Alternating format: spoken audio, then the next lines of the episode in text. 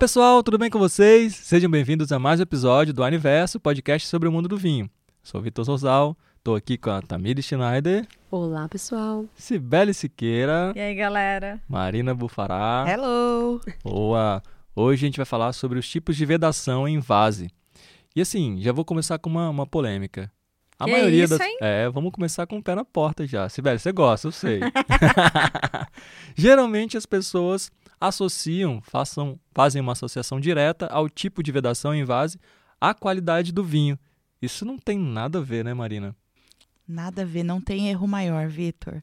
Quando a gente está falando de vedação e invase, pessoal, a única coisa que muda é a vedação e o invase.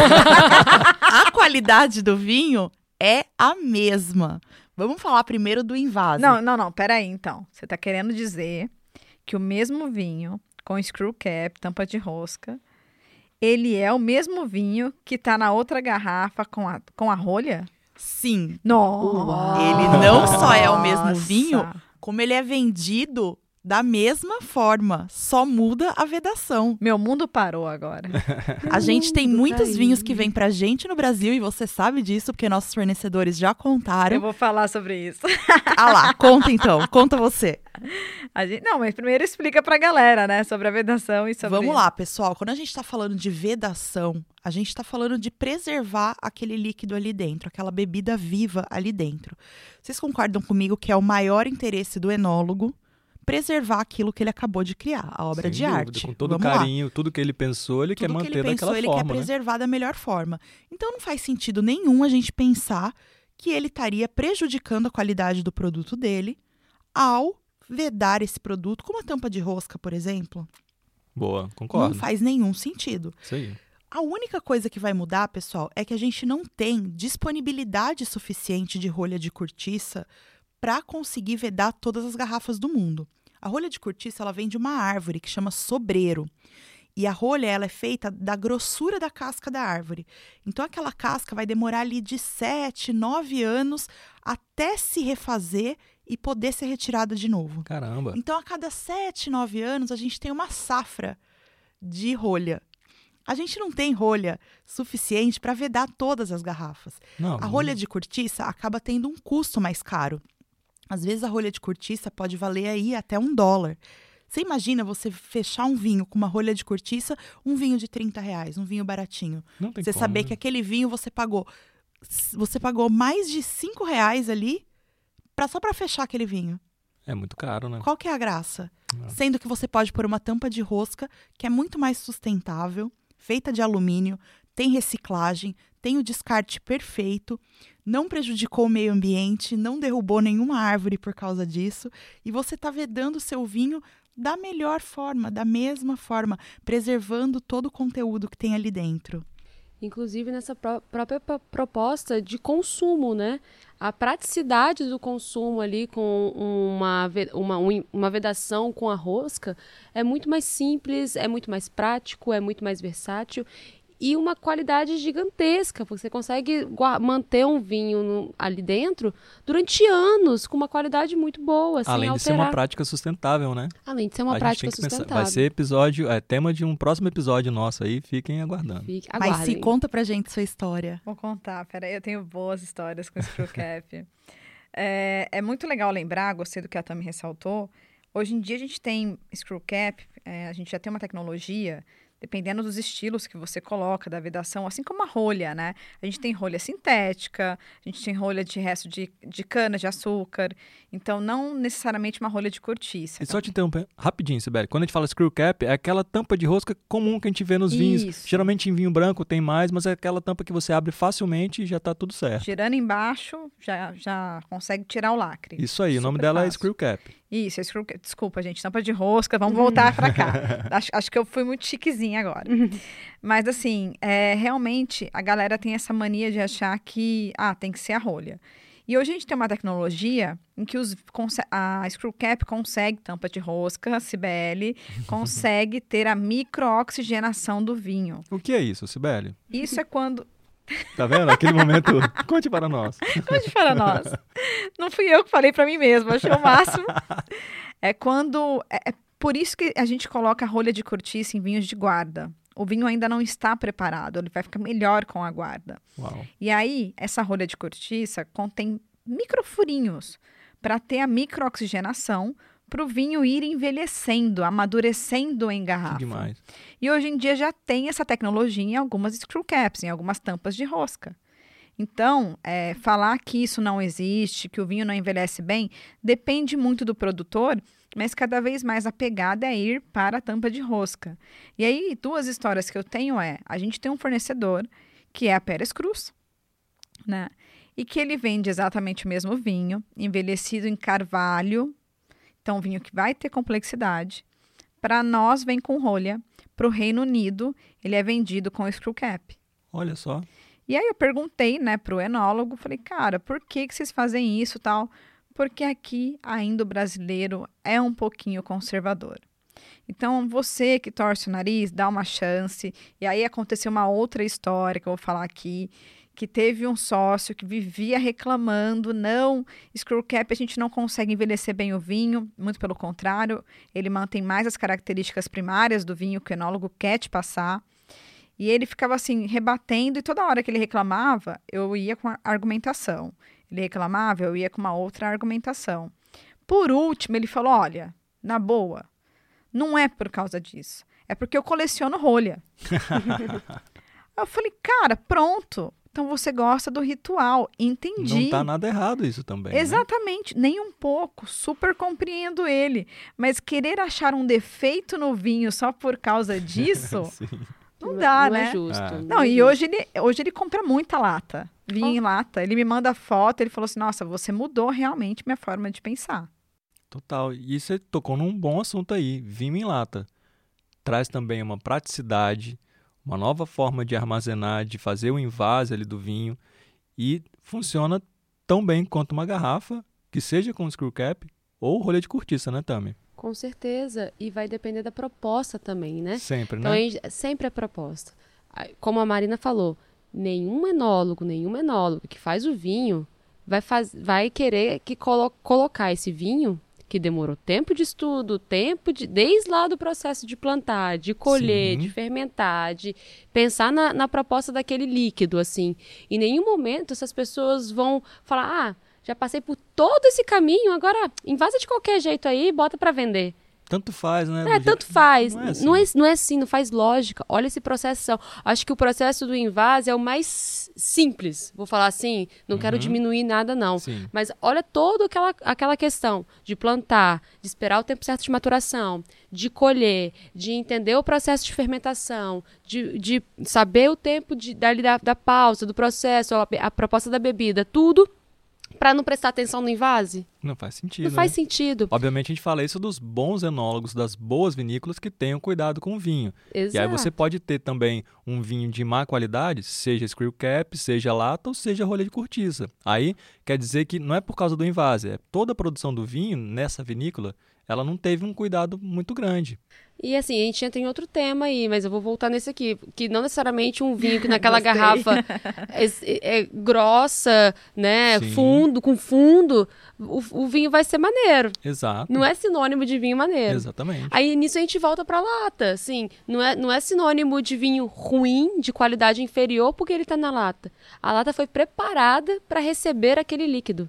E não, o líquido não tem contato com o metal da lata. Ele tem toda uma proteção interna para película ali, receber né? o Um vinho revestimento. o revestimento para receber o vinho e para dar a durabilidade que aquele vinho precisa, para a proposta que aquele vinho precisa. E nesse momento eu estou falando de são são vinhos jovens, são vinhos de consumo imediato, são vinhos para você pegar, colocar na sua bolsa, dar uma refrescada, levar para a praia, praticidade, até mesmo a praticidade de você querer tomar um vinho naquele dia, mas abrir uma garrafa inteira não vai ser bacana para você. Uhum. Você tem ali aquela dose única, aquela que você vai se servir, vai apreciar, vai entrar no seu momento. Sim. A gente tá falando de praticidade, eu até falei em outro podcast que eu, eu viajei, fui pra Bahia.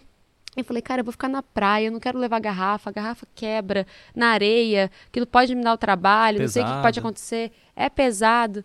E eu fiz um abastecimento de latinhas, latinhas maravilhosas no site, no app, você encontra na loja física mais próxima. Juntei que a gente tem várias opções, né, várias parcerias, então a gente tem Boa. Pra vinhos gostos. para todos os gostos.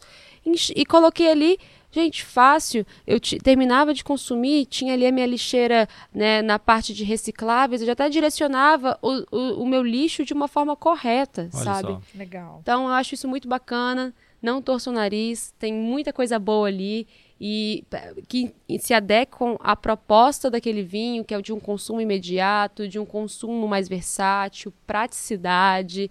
E assim, é, só tem coisa boa para falar. Eu, eu fico aqui defensora, sabe? Quando a gente levanta a bandeira, eu levanto a bandeira. E a gente vive hoje um imediatismo de mercado.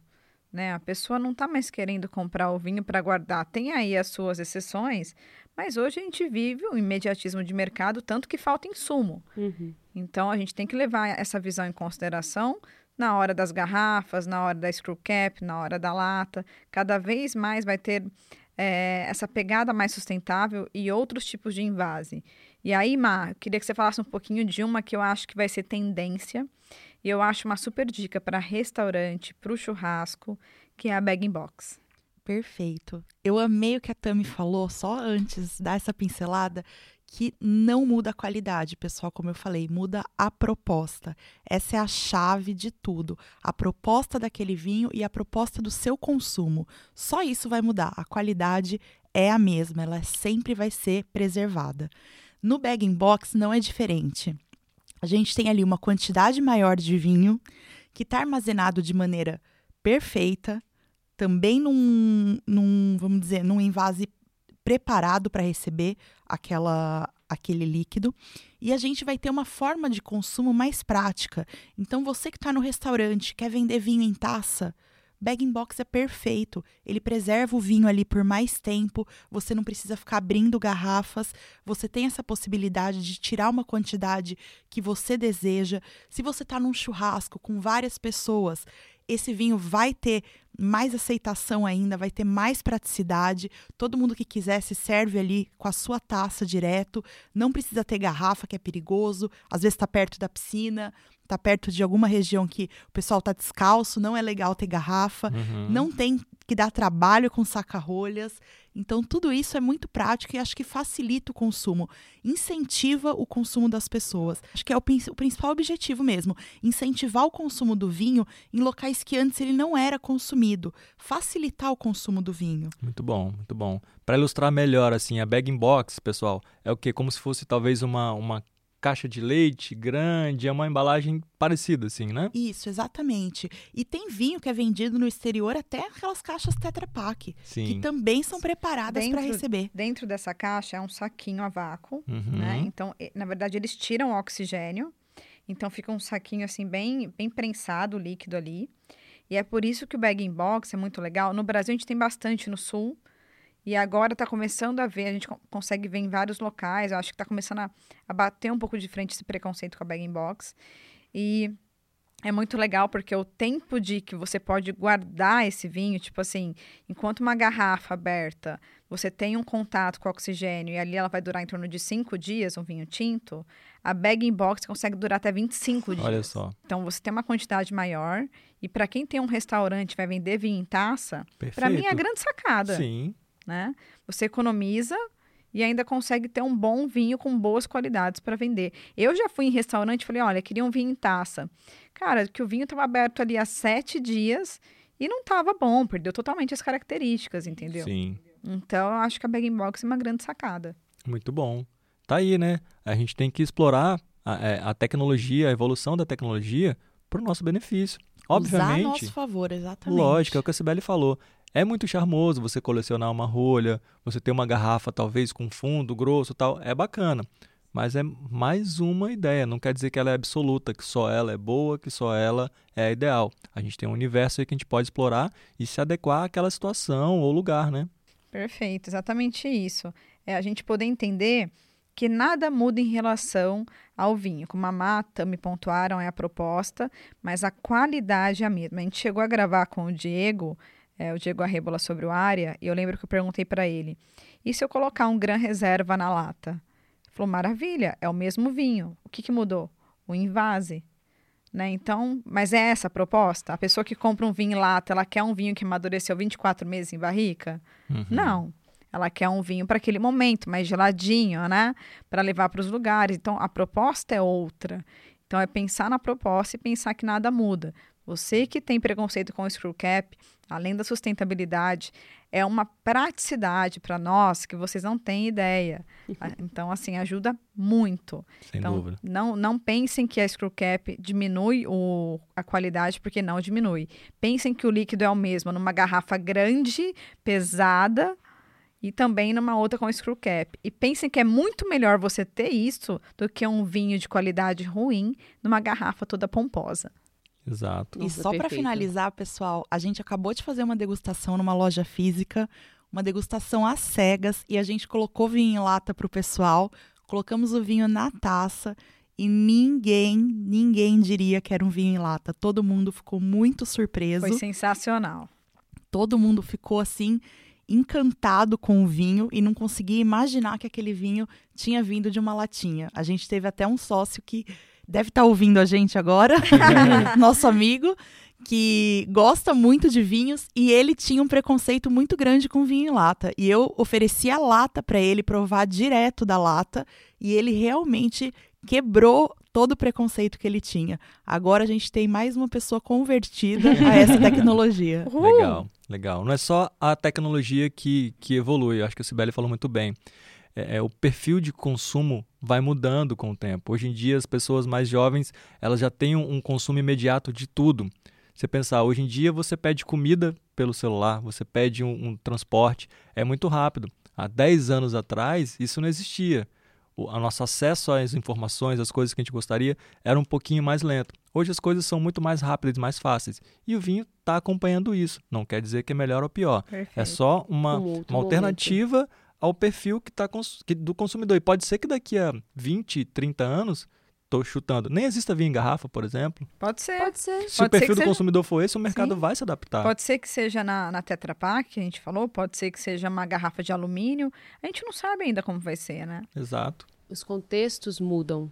Então, para a gente conseguir, para o vinho conseguir entrar em outros contextos que não aqueles já habitual do sentar, abrir um vinho, girar uma taça, ele precisa se adequar aos outros, aos outros contextos também. Então, quando você tem a bag in box, quando você tem o vinho em lata, você tem uma democratização maior do vinho, né? A gente está falando do mesmo líquido, somente um- um- uma roupagem para ele diferen diferenciada. É, falando, só para encerrar, em negócios, para quem trabalha com isso ou quem é entusiasta, estuda e lê, as empresas elas têm que acompanhar as tecnologias e as tendências de mercado.